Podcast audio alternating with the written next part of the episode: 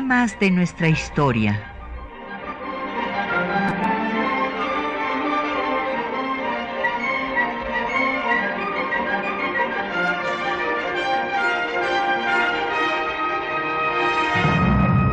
Un espacio que difunde el conocimiento del pasado para comprender nuestro presente. Programa a cargo de la maestra Patricia Galeana.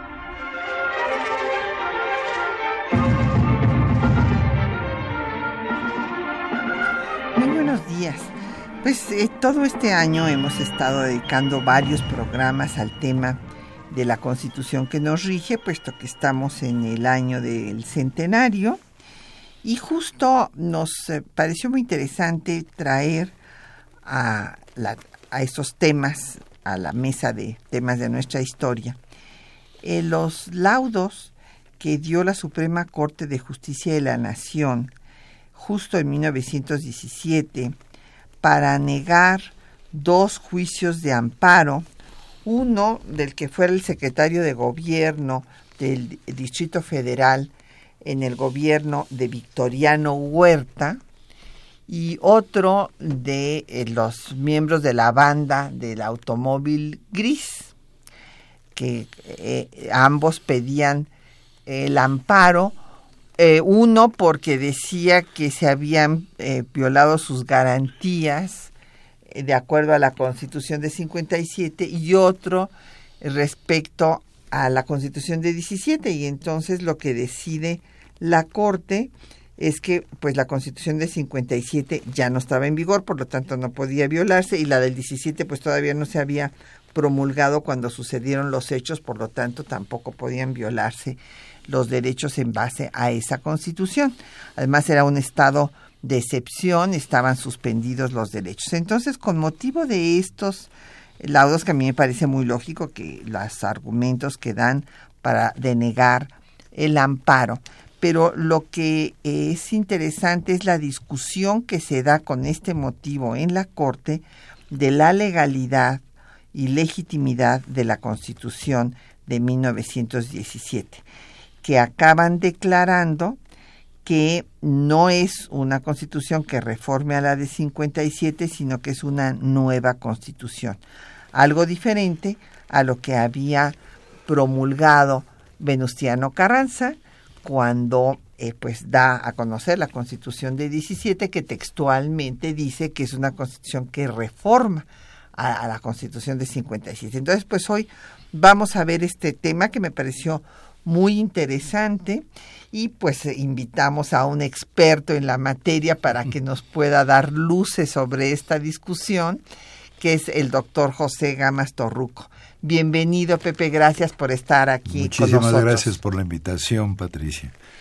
Y como siempre, pues tenemos a su disposición para que nos haga preguntas, comentarios y también si quiere usted tener acceso a unos de los libros que vamos a dar, ahorita voy a decir cuáles van a ser los libros, les doy primero los teléfonos, el 55 36 89 89 una alada sin costo 01800 505 2688, un correo de voz 5623 3281. Eh, nos puede mandar también un correo electrónico, temas de nuestra historia, arroba yahoo.com.mx y nos puede enviar un tweet en arroba temas historia o un post en Facebook en eh, temas de nuestra historia UNAM y el programa queda en línea en el www.radio.unam.mx. Y las publicaciones que les vamos a dar hoy, pues son por una parte una eh, publicación que tuve el gusto de coordinar ya hace algunos años, que es México y sus constituciones. Y en esta obra eh, pues eh, reuní y me dio mucho gusto tener a eh, los historiadores que trabajan historia constitucional y también a los constitucionalistas. Entonces fue un análisis de cada constitución eh, desde la, inclusive desde que estuvo en vigor, aunque no fuera una constitución mexicana, pero que estuvo en vigor en nuestro país, como fue la de Cádiz, la de 14 hasta la Constitución de 1917. Entonces, esta obra pues ya lleva varias ediciones y este, ahí pueden ustedes seguir pues la historia del constitucionalismo mexicano. Tenemos pues colaboraciones pues muy valiosas. Empieza por don Silvio Zavala como historiador y como constitucionalista el doctor Héctor Fix Zamudio. Es una edición del Fondo de Cultura Económica que gracias a esta editorial pues tenemos a su disposición. Y por otra parte tenemos eh, una obra que acaba de salir con la visión nueva pues desde nuestro tiempo de la Constitución que se llama Lecturas Estratégicas de la Constitución Política de los Estados Unidos Mexicanos. Esta es una publicación de CEMAR y precisamente me ahí pues el texto que yo publico Pepe justamente le pongo Constitución de 1917 que reforma a la Constitución de 1857. Pero he aquí que después, inclusive constituyentes, porque en esta corte que eh, se formó una vez que se restablece el orden constitucional plenamente, hay 11 ministros, de los cuales tres fueron constituyentes, precisamente.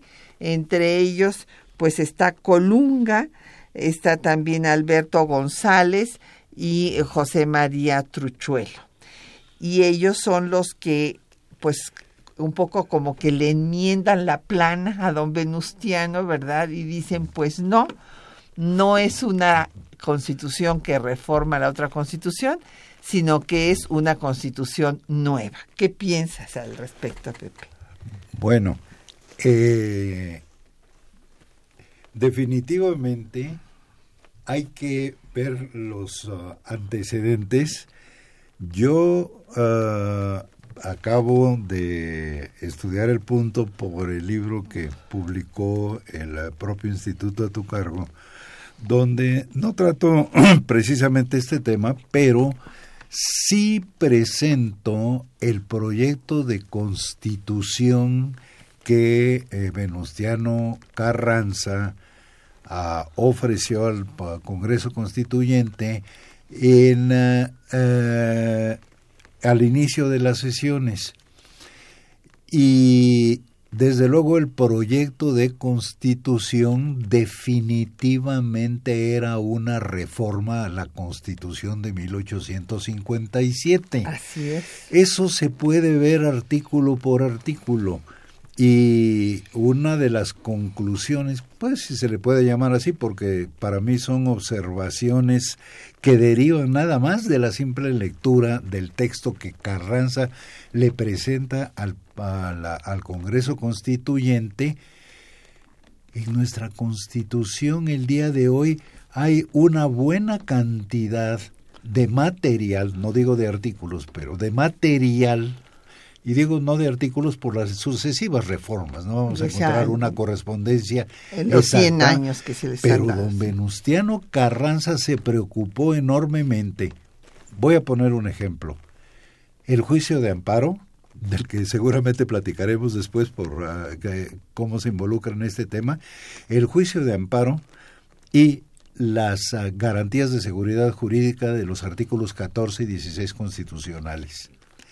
Las bases del juicio de amparo las presentó en ese proyecto don Venustiano Carranza y eran una reforma evidente a la Constitución de 57 y además venían eh, inspiradas y casi eh, tomadas de resoluciones de la propia Suprema Corte de Justicia. El texto actual de los artículos 14 y 16 constitucionales son elaboraciones que se hicieron, claro, han recibido una serie de reformas, pero si vemos el proyecto del artículo 14 y el artículo 16 que presentó Carranza, fue precisamente el adoptado en el Congreso Constituyente. La reestructuración de la Suprema Corte de Justicia, en fin, hay un material considerable que eh, yo allí apunto que se tomó de la Constitución de 57, que Venustiano Carranza lo presentó como reformas a la Constitución de 1857 y sobre eso se discutió y aprobó eh, la Constitución de 1917. En una edición, la primera edición que sacó la Suprema Corte de Justicia en eh, todavía en la anterior eh, conformación de la Suprema Corte eh, era presidente de la Suprema Corte don Juan Silva Mesa se recogió precisamente el texto original de la Constitución, se hizo una investigación en la que yo participé y se concluyó que efectivamente, independientemente de lo que dijeran diarios oficiales, ediciones, etcétera, la Constitución se aprobó como Constitución de los Estados Unidos mexicanos que reforma la Constitución de 1857.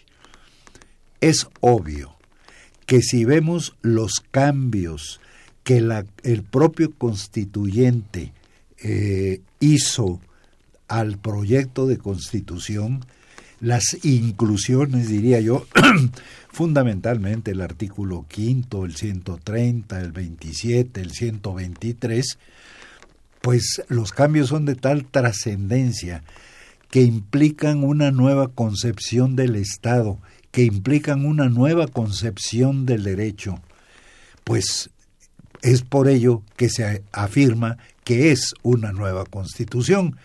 No podemos negar ese carácter de nueva constitución, pero si analizamos jurídicamente el asunto, el asunto es más complejo de lo que en principio podría parecer. Sí. Ahora, lo, aquí lo importante, o sea, porque no, pues no somos, eh, nos, tú eres constitucionalista, nosotros no, yo como historiadora y el público pues de diversas especialidades que nos escucha. Mm. Lo que nos interesa eh, también es ver el tema que fue el que se discutió en la Corte ante estos juicios de amparo, de la legalidad y legitimidad de la Constitución porque eh, pues como eh, veremos hubo una serie de opositores, bueno, hubo una oposición armada y otros eh, opositores en diversas formas a la Constitución de 17 y esto también hay que verlo.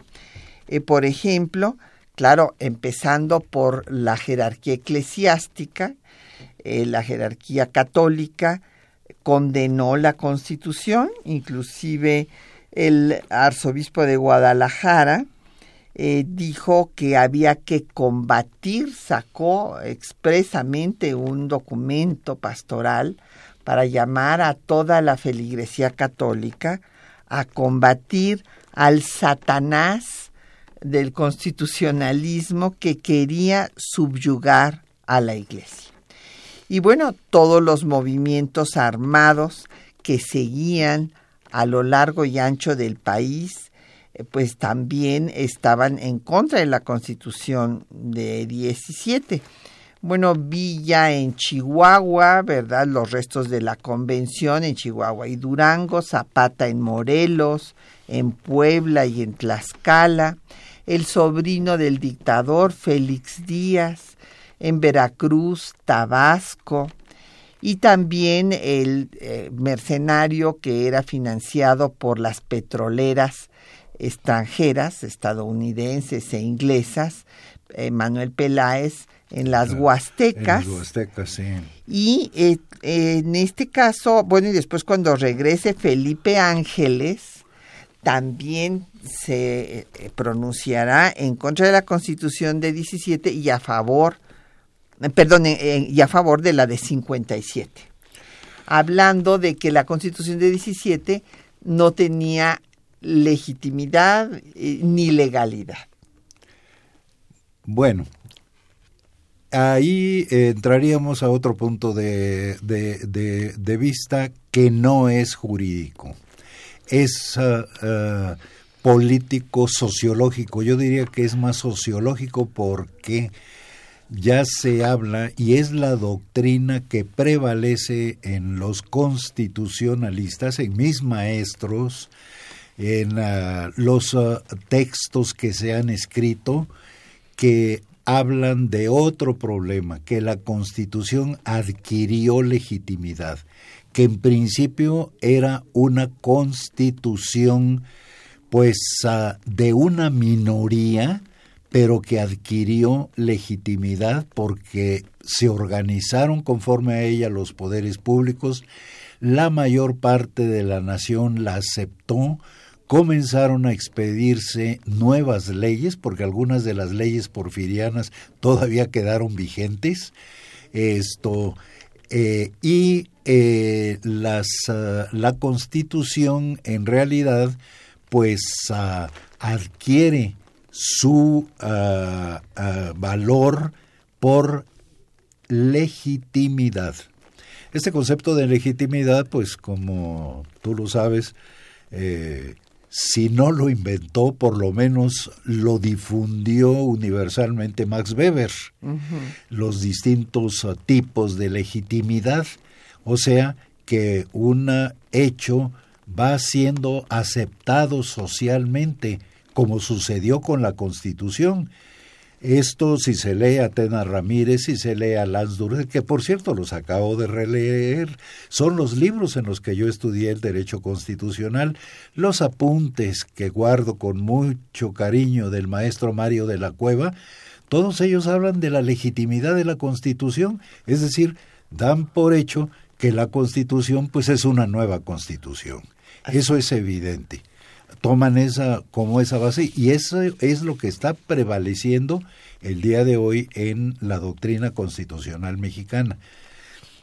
Ahora, es muy difícil eh, resolver el problema con toda claridad desde el punto de vista jurídico. Esa es mi conclusión y lo vamos a seguir discutiendo. Por esta razón, Efectivamente, una constitución, la de 57, decía que no perdía su fuerza y, ni vigor si se interrumpía su observancia. ¿Ok? Huerta dijo que la constitución valía porque había cumplido con todos los ah, ah, requisitos constitucionales es evidente que hubo violaciones evidentes a la Constitución en todo el proceso que llevó a Lascurain a la presidencia de la República los 25 minutos suficientes para, en una farsa constitucional, investir como presidente, de, eh, como eh, secretario a Victoriano Huerta y después pues ya elevarlo a la categoría de presidente, mediante una serie de procedimientos que por cierto no encontré los apuntes del maestro Octavio Hernández, pero él eh, estudió las violaciones que se cometieron. Es decir, evidentemente hubo violaciones. También eh, eh, Daniel Barceló tiene algunos apuntes al respecto. O sea, se cometieron violaciones, evidentemente. O sea, esa constitución dejó de tener en ese momento fuerza y vigor.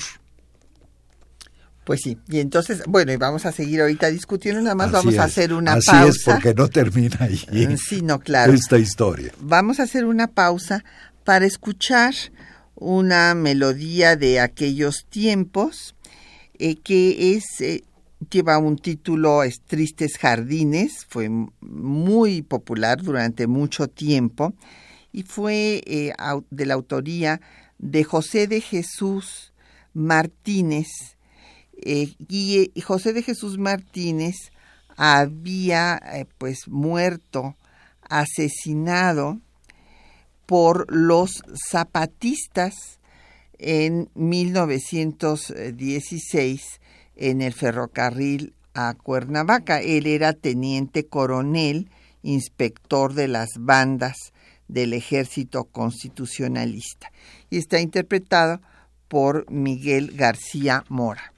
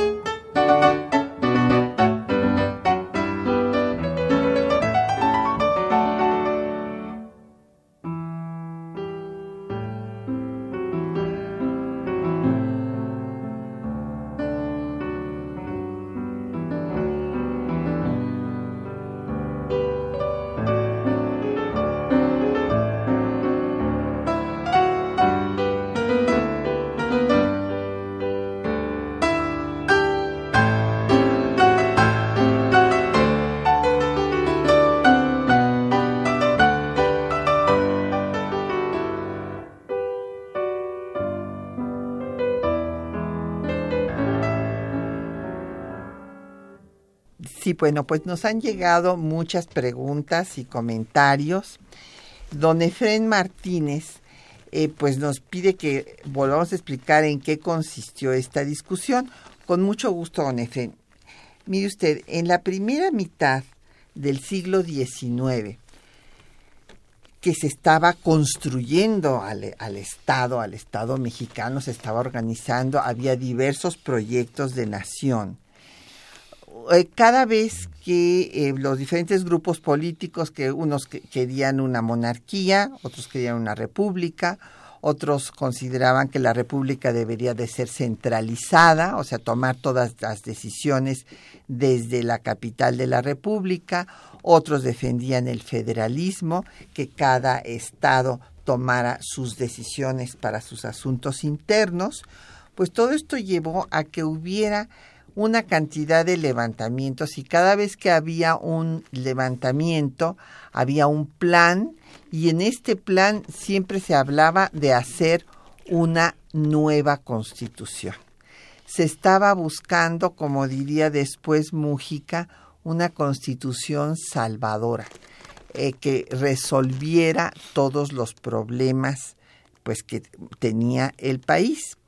Y la Constitución de 1857 fue la primera que estableció dos cosas, eh, bueno, se podían reformar, también las otras se podían reformar, pero estableció que la Constitución era inviolable.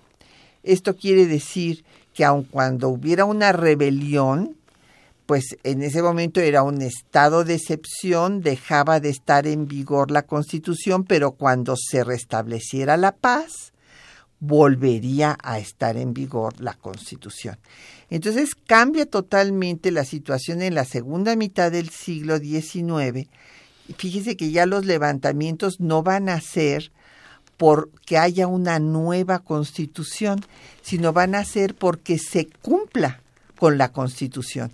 Es más, la revolución mexicana, este, desde el programa del Partido Liberal Magonista, eh, que le echa en cara a Porfirio Díaz estar incumpliendo con la Constitución y con las leyes de reforma y estar modificando a la Constitución a su antojo.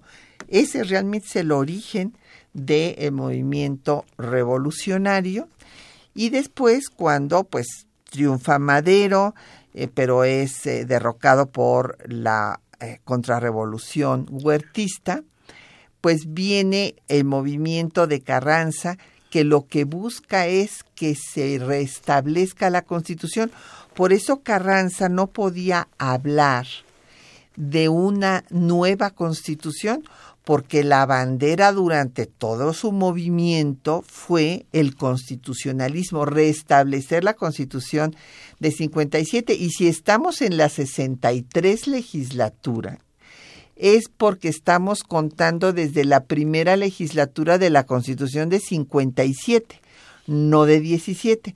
Por eso es que estos laudos de la Corte me parecieron tan interesantes, pero al mismo tiempo contradictorios, porque ellos concluyen que es una nueva constitución y que no tiene nada que ver con la constitución de 57, lo cual eh, la verdad este me llama mucho la me llamó muchísimo la atención porque yo no conocía estos laudos, no sabía que hubiera existido dentro de la Corte el mismo año que se promulga la Constitución por eh, motivos diferentes, porque eran juicios de amparo, estaban pidiendo ampararse un huertista y un bandido, y eh, los dos hacían alusión a uno a la Constitución de 57 y otros a la Constitución de 17 y a las garantías que otorgaba esa Constitución. Y entonces, en esta discusión que se meten los ministros de la Corte, que se eh, pues convierten eh, como diría un, amigo constitucionalista, en el oráculo que interpreta lo que, quiso, lo que quiso decir la Constitución, acabaron eh, declarando que era una constitución nueva y que no tenía nada que ver con la constitución de 57 y que no era una constitución que reformara a la otra constitución. Algo distinto a lo que dijo Carranza y también distinto a lo que tenemos hasta la fecha, porque ¿por qué estamos en la 63 legislatura? Me preguntaría yo. A ver, al doctor Gamas Torruco. Eh, yo repito, um, y que me da la oportunidad de eh, decir y recordar cuál fue la posición del primer jefe eh, de Venustiano Carranza al restablecer la Constitución. Carranza no solamente presenta al Congreso Constituyente reformas o un proyecto de la Constitución de 57 reformada, que repito, después el constituyente eh, transformó en algunos artículos, pero con instituciones tales como la reforma agraria, como la protección a los derechos obreros, la declaración de los derechos obreros, de los derechos individuales, de los derechos colectivos, una posición muchísimo más radical respecto a la Iglesia, en fin, estas, ah, y desde luego, eh, un régimen de propiedad que, respetando la propiedad privada, sin embargo, la sujetaba al interés público, que le dio una nueva función al Estado. Entonces, estas transformaciones se hicieron, pero se hicieron sobre un proyecto que se presenta por el primer jefe y que es la Constitución de 1857 reformada.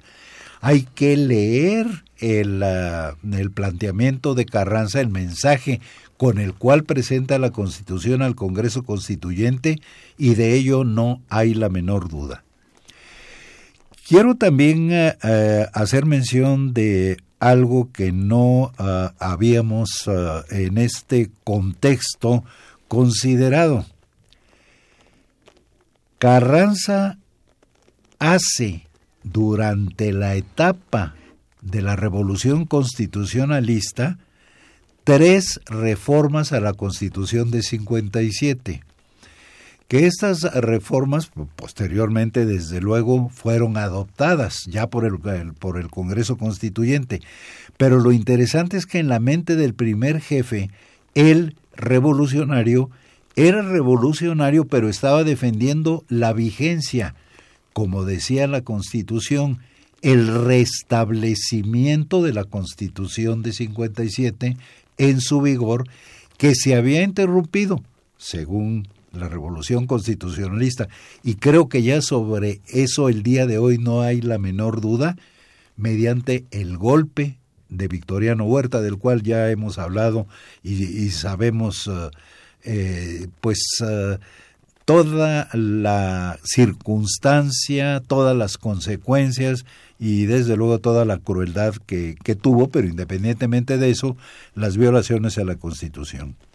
En junio 25 de 1915 decreta Carranza que el territorio de Quintana Roo mantiene su identidad y límites de acuerdo con el artículo 43 de la Constitución de 57 y sujeto a las disposiciones expedidas hasta el 19 de febrero de 1913, que es cuando él eh, eh, fecha el régimen ilegal de Victoriano Huerta. En diciembre 25 de 1914 reforma el artículo 109 para incluir el municipio libre. Y quiero decir que el texto fue el texto que quedó vigente hasta que se eh, reformó, pero manteniéndose el municipio libre hasta el día de hoy. En, mil, en 29 ah, de enero de 1915 adicionó la fracción décima al artículo 72 para darle al Congreso de la Unión la facultad de legislar en materia de trabajo. Ahora, no había en ese momento órganos que hicieran estas reformas. Él las planteó como, como, como un decreto. Si tratamos de ver esto desde el punto de vista jurídico, es objetable. Bueno, sí, pero estas reformas las estaba haciendo un rebelde también. Es el derecho a la revolución. pero que no haya, y sí, lo que, lo que se denomina como el derecho a la revolución, que viene desde las declaraciones francesas, desde las declaraciones francesas, cuando el pueblo, y si mal no recuerdo, por allí va el texto, eh, cuando el pueblo eh, no encuentra ya la satisfacción de sus demandas fundamentales, la revolución dice no no solo es un derecho sino es un deber. Entonces eh, en ese contexto actúa Carranza. Ahora también es difícil que muy bien se dice en la Constitución de 57 se dice bueno muy bien la Constitución entrará de nuevo en vigor. ¿Cuándo? Eh, pero, ¿cuándo? ¿Cuándo? No se puede precisar el momento preciso ni cómo va a entrar la Constitución después de que se eh, interrumpe el orden. Pues sí, hasta que haya paz y que se restablezcan los tres poderes. Así es, que es lo que hizo el jefe Carranza y es lo que estaba en la mentalidad de Carranza. Las razones por las cuales la Suprema Corte de Justicia habló de una nueva constitución fue, creo yo, mucho en ah, ah, reacción a los violentísimos ataques que se estaban haciendo a la Constitución y que se estaba pidiendo el restablecimiento de la Constitución de 57, pero el restablecimiento de la Constitución de 57 ya era imposible porque había habido una revolución precisamente para que la constitución fuera la de 57, fuera la 17, contuviera artículos de protección social. Y entonces, pues eso eh, evidentemente se logró y quizás frente a esos ataques se buscó esta forma de decir que, bueno, la ilegalidad del periodo de Huerta, de eso no cabía la menor duda, pero que de la constitución fuera una nueva constitución era un punto de vista muy discutible por la misma actitud del primer jefe.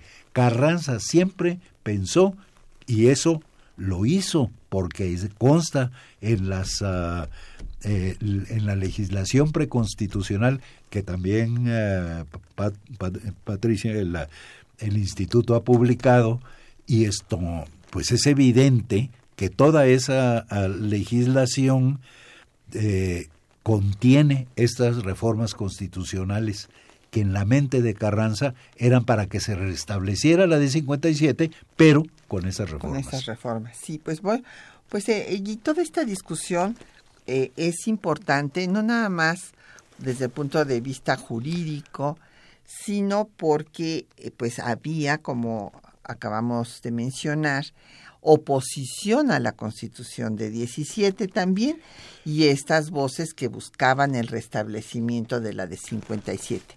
Vamos a hacer una pausa para escuchar los textos que les hemos eh, seleccionado para el día de hoy, donde van ustedes a oír pues tanto eh, la promulgación que hace eh, Carranza y su, su concepto sobre lo que es una constitución, las definiciones que hacen de la constitución, de lo que es una constitución, los diferentes constituyentes, desde Mújica, em, Hilario Medina, Cravioto, Bojorques, y también el fallo, pues, eh, de los dos fallos de la Corte señalando que eh, la Constitución es una nueva Constitución.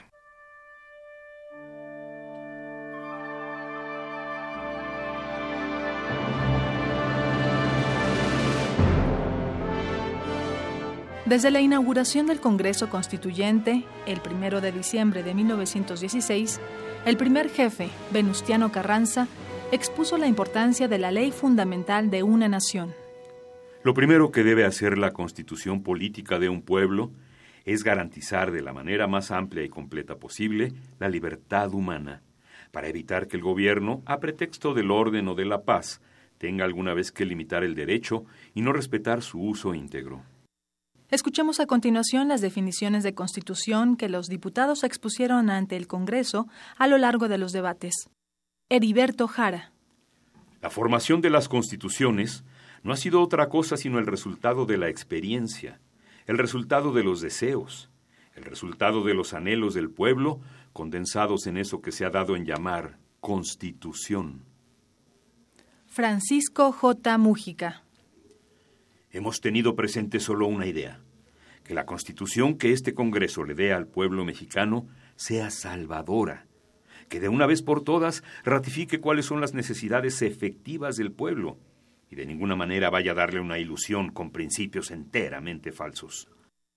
Rafael Martínez de Escobar. Las constituciones son las manifestaciones palpables del Estado. El Estado no es otra cosa sino la sociedad organizada. Hilario Medina.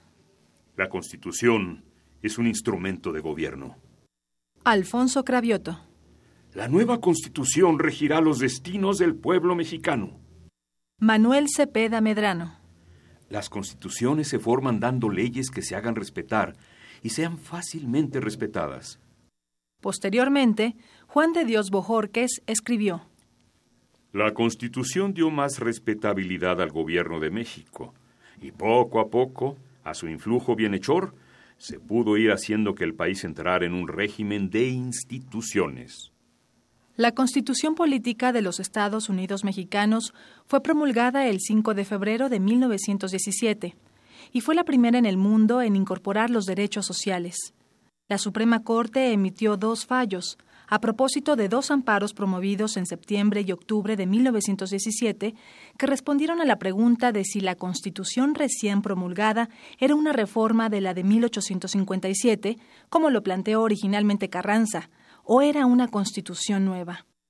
En el primer fallo, la Corte señaló que la Constitución de 1917 estableció un orden de cosas completamente nuevo, porque no era una mera reforma de la Suprema Ley de 1857.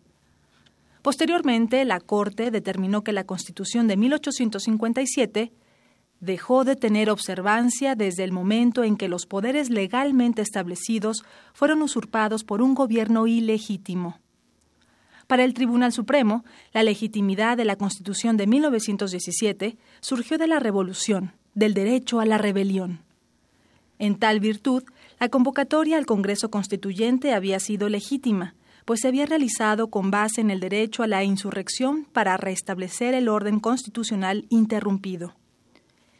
El ministro Enrique de los Ríos señaló en su voto particular que si se admitía que la Constitución de 1857 no había perdido su vigencia, entonces se ponía en duda todo lo hecho por el gobierno preconstitucional, incluida la convocatoria al constituyente y la legitimidad de la Corte. Por lo tanto, concluyeron que la Constitución de 1917 no era una reforma a la de 1857, sino una constitución nueva.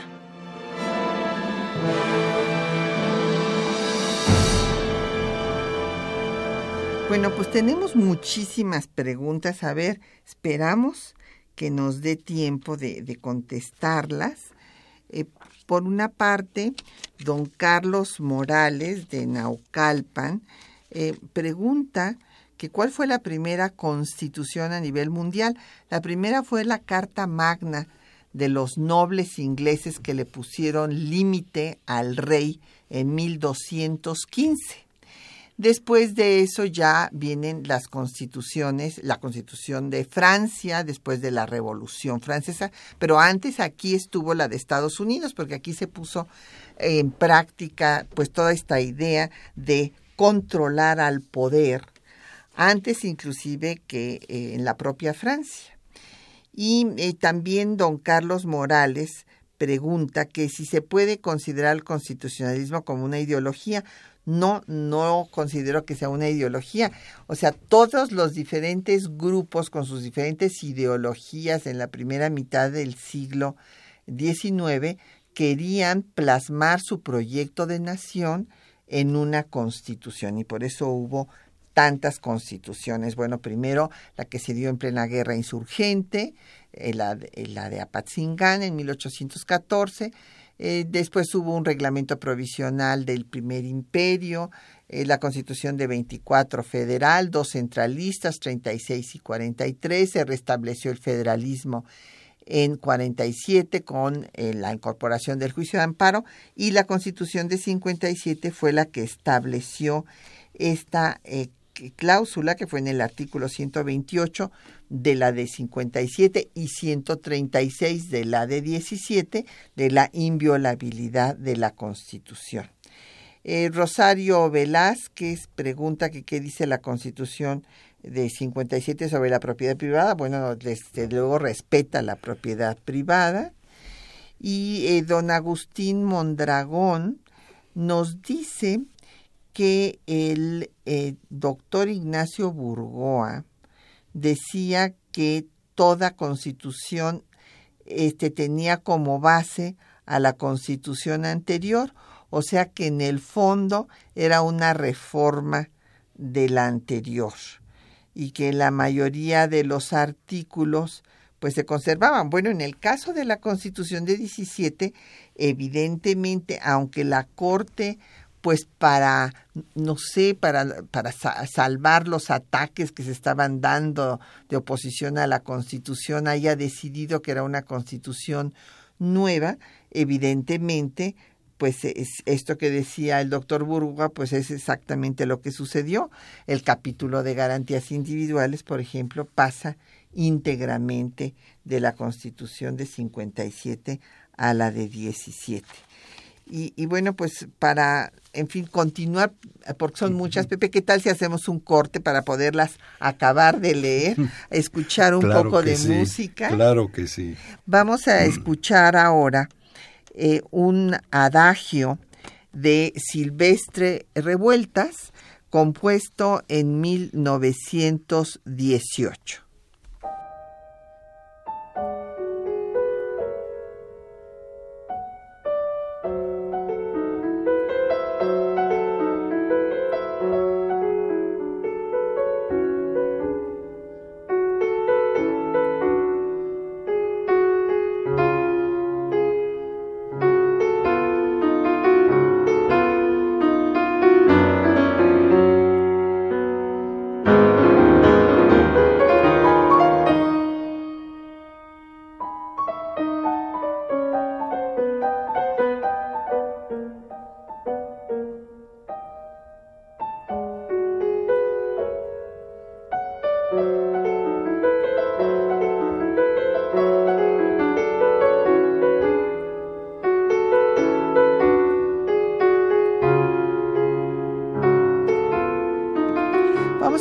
Dejar de fondo el adagio para irle dando respuesta a sus preguntas. Don Jesús Ríos nos llama señalando que este Juárez, queriendo mejorar la Constitución, puso el derecho de veto suspensivo del presidente.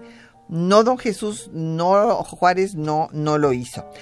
Hay que señalar que en efecto la Constitución de 1857 le había dado preeminencia al legislativo sobre el ejecutivo y entonces el legislativo eh, podía, eh, pues si el ejecutivo no estaba de acuerdo con sus leyes, pues ni modo, el, el legislativo la promulgaba porque no había este, esta este derecho de veto del, presidente. Desde luego que Juárez, igual que inclusive con Monfort, hay que decirlo, y que después Lerdo, van a considerar que es importante que haya una división de poderes y que los tres poderes tengan el mismo nivel y no que haya la supremacía del legislativo sobre el ejecutivo. Inclusive eh, pues sí, Juárez quiso reformar la Constitución, pero no lo hizo.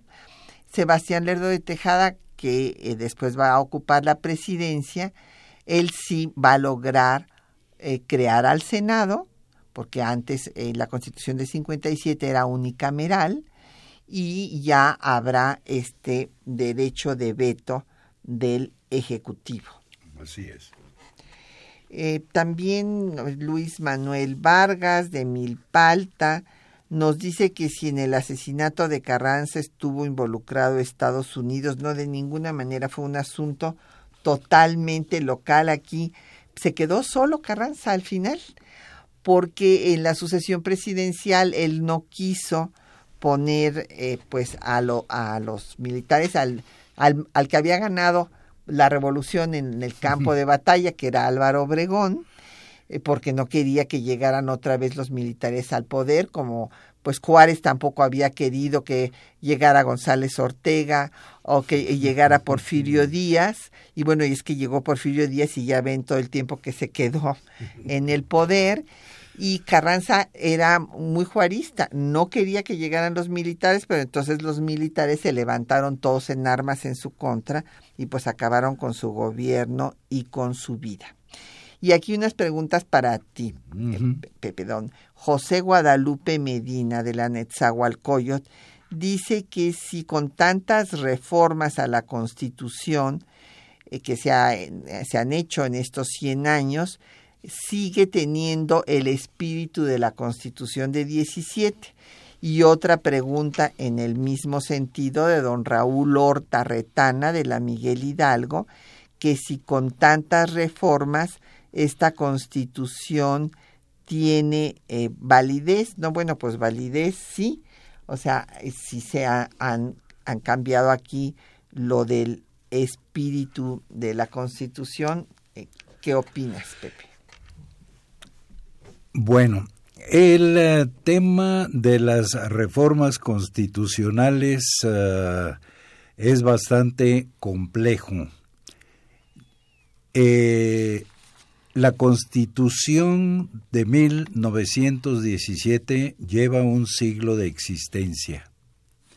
Fue promulgada, pues aquí lo hemos tratado, después de una lucha armada eh, y la Constitución resolvió o trató de resolver en ese momento los problemas que habían dado origen precisamente a esa revolución. En esa revolución brotaron las uh, inquietudes y los planteamientos y las exigencias, sobre todo estas últimas, las de tipo social. Era evidente que se requería un cambio, ya hemos hablado de esto, los mismos constituyentes hablaban como si se tratara de una transformación ah, radical. En algunos aspectos fue una transformación, efectivamente, eso es evidente, eh, que los derechos sociales y las uh, instituciones que, a las que ya me referí hace un momento son nuevas, después las adapta todo el constitucionalismo universal, la constitución alemana de 1919 prácticamente toma esos temas, no que los haya copiado, eso no lo hemos uh, determinado, no lo hemos podido probar. No, inclusive organizamos un seminario esto, con los constitucionalistas es, alemanes. Tuvimos también una, uh, un seminario con los constitucionalistas alemanes, pero en fin, el asunto es que son nuevas instituciones. Ahora bien, todo eso se expide en el año de 1917. Ha transcurrido un siglo. El país en 1917, y no voy a poner eh, ejemplos por falta de, de tiempo, es otro país el día de hoy. Es decir, México es otro. Incluso y nada más voy a mencionar esto, hay una conciencia y una participación y una exigencia ciudadana que no existía en 1917. Sí existían verdaderos movimientos de reivindicación social, pero digamos el uh, pueblo en las ciudades, excepto una minoría liberal que actuó muchísimo en la, en la revolución, inclusive algunos casos como el de Francisco J. Mújica, que es una esto uno de los grandes constituyentes, pues pertenecían a esa minoría pequeño burguesa de las ciudades, pero que se fue a combatir, no no no se quedaron simple y sencillamente esperando el momento eh, de que viniera la, nueva constitución para aprovechar y ya eh, aprovechar las elecciones, en fin. Esto, el país es totalmente distinto. De las reformas constitucionales hay muchísimas que han sido verdaderos adelantos. Y no escatimemos tampoco todas las reformas políticas. Algunas parecen no estar dando resultado, pero hay que ver si no están dando resultado porque las diseñamos mal o bien por las personas que hemos elegido y por el comportamiento que tienen los partidos políticos. Y eso ya se está considerando ya se está reflexionando. Pero hemos avanzado en derechos humanos, hemos avanzado en el, en el, en el juicio de amparo. En materia de derechos humanos el día de hoy, pues el, país está enormemente adelantado. Otra cosa me lo van a decir es que no se respeten esos derechos, pero ese es otro otro otro el problema. La Constitución los tiene y la Constitución exige su cumplimiento y exige a las autoridades lo que actualmente pues la misma sociedad civil le está pidiendo a las autoridades que cumpla. En fin, podemos dar muchos ejemplos de todo lo que se ha tenido que reformar. Y también de veras hay reformas verdaderamente espeluznantes porque no debería de haberse tocado la Constitución para detalles y mucho menos ahora que las reformas constitucionales se han convertido en los pactos de los partidos políticos, que los partidos políticos utilizan la reforma constitucional para que lo que acordaron no se vaya a, abrogar o a derogar en la siguiente reforma. Mejor lo ponemos en la Constitución donde vamos a tener siempre una mayor defensa.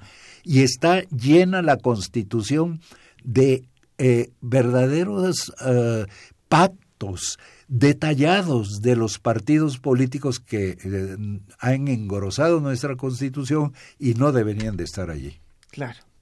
Bueno, justo sobre el tema del juicio de amparo, pregunta don Rafael Chávez Mora, qué, es lo que establece, en qué artículos se establece de la Constitución y qué es lo que establece finalmente, si es lo mismo que lo que estaba en 57 o hay cambios en esta materia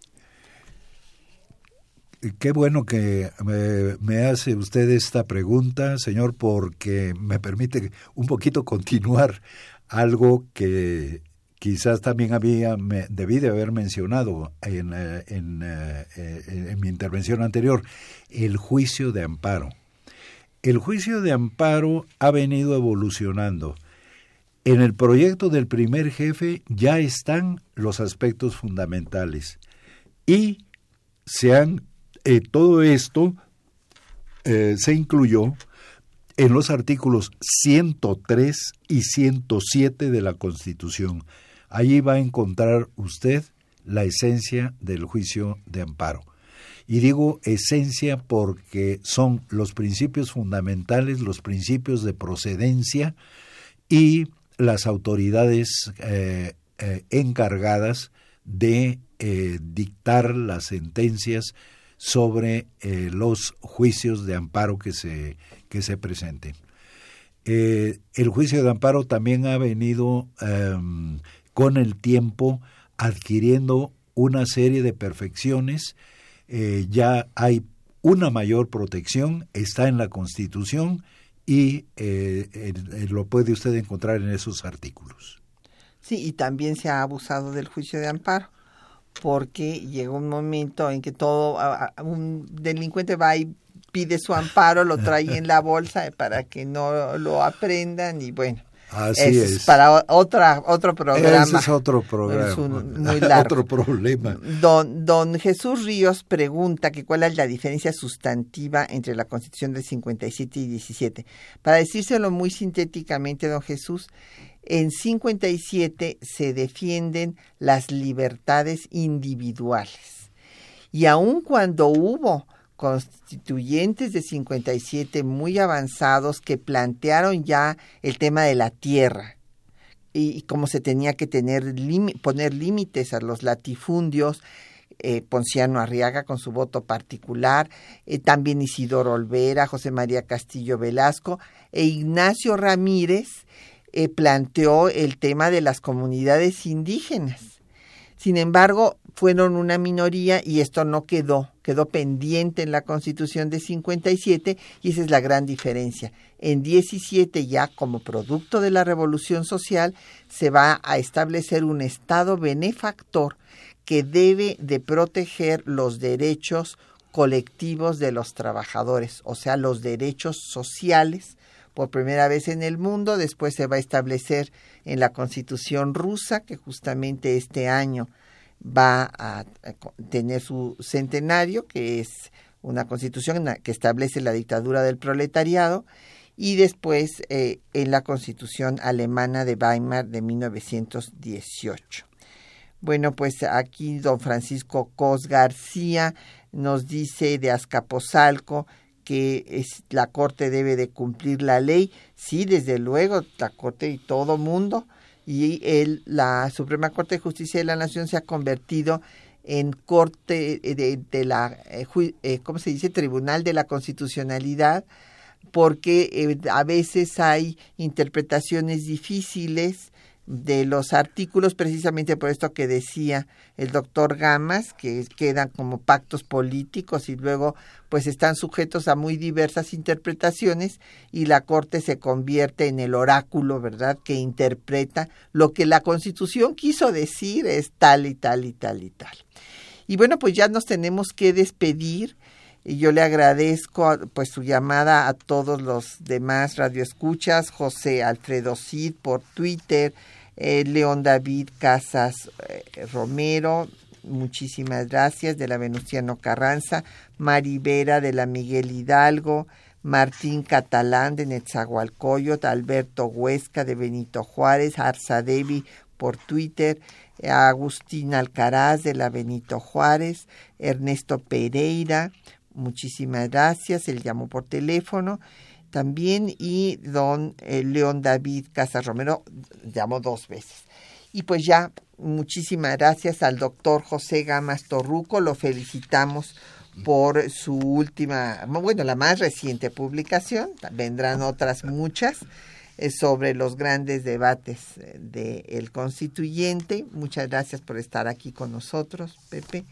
Muchas gracias a nuestros eh, compañeros que hacen posible el programa, Juan Estac y María Sandoval en la lectura de los textos, en el control de audio, Socorro Montes, en la producción Quetzalín Becerril, en los teléfonos Erlinda Franco, con el apoyo de don Felipe Guerra, y Patricia Galeana se despide de ustedes hasta dentro de ocho días.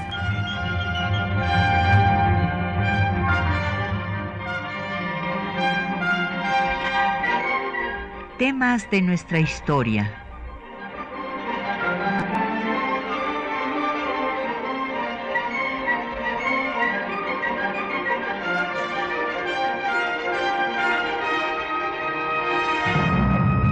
Un espacio que difunde el conocimiento del pasado para comprender nuestro presente.